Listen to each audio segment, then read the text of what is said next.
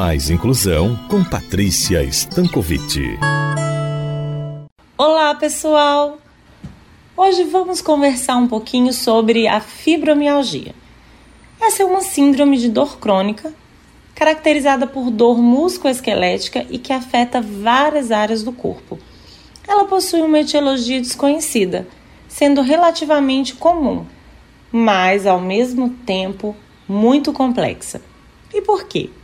Bem, isso acontece porque não há existência de alterações orgânicas que influenciem seu início, ou seja, não há doenças que sejam a causa da sua origem. Mas há sim a existência de quadros psicológicos como o estresse, a ansiedade, a depressão, algumas neuroses e crenças irracionais como principais gatilhos para o surgimento da fibromialgia, bem como da sua manutenção. Os sintomas clássicos da fibromialgia são as dores musculares e nas articulações, ambas de forma generalizada. Ela ocorre nos tecidos fibroso e muscular ao longo de todo o corpo.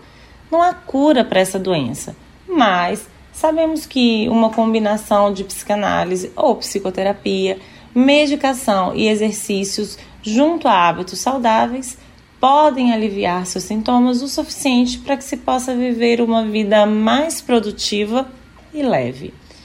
Temos em nosso quadro hoje a Flávia Mesquita. Ela tem informações bem importantes sobre a fibromialgia. Vamos ouvi-la. Olá, Patrícia e seguidores do quadro Mais Inclusão na Rádio CBN Maceió.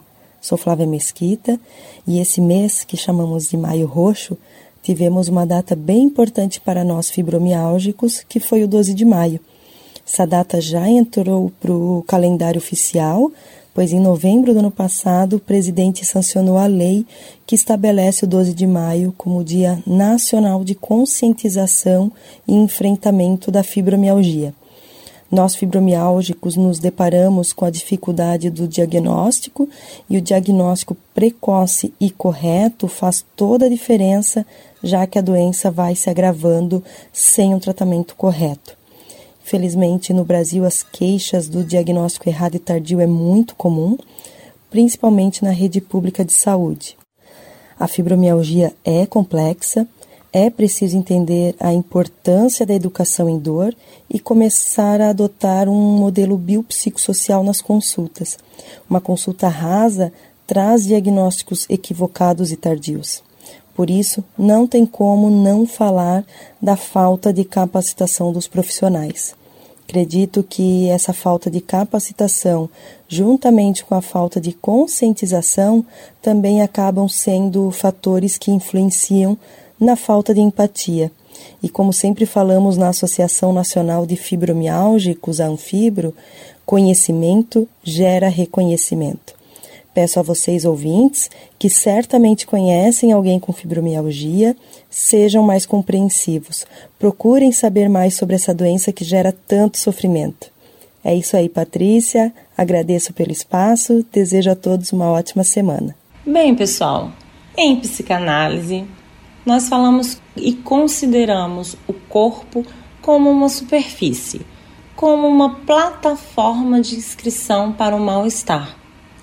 Corpo ele é psíquico.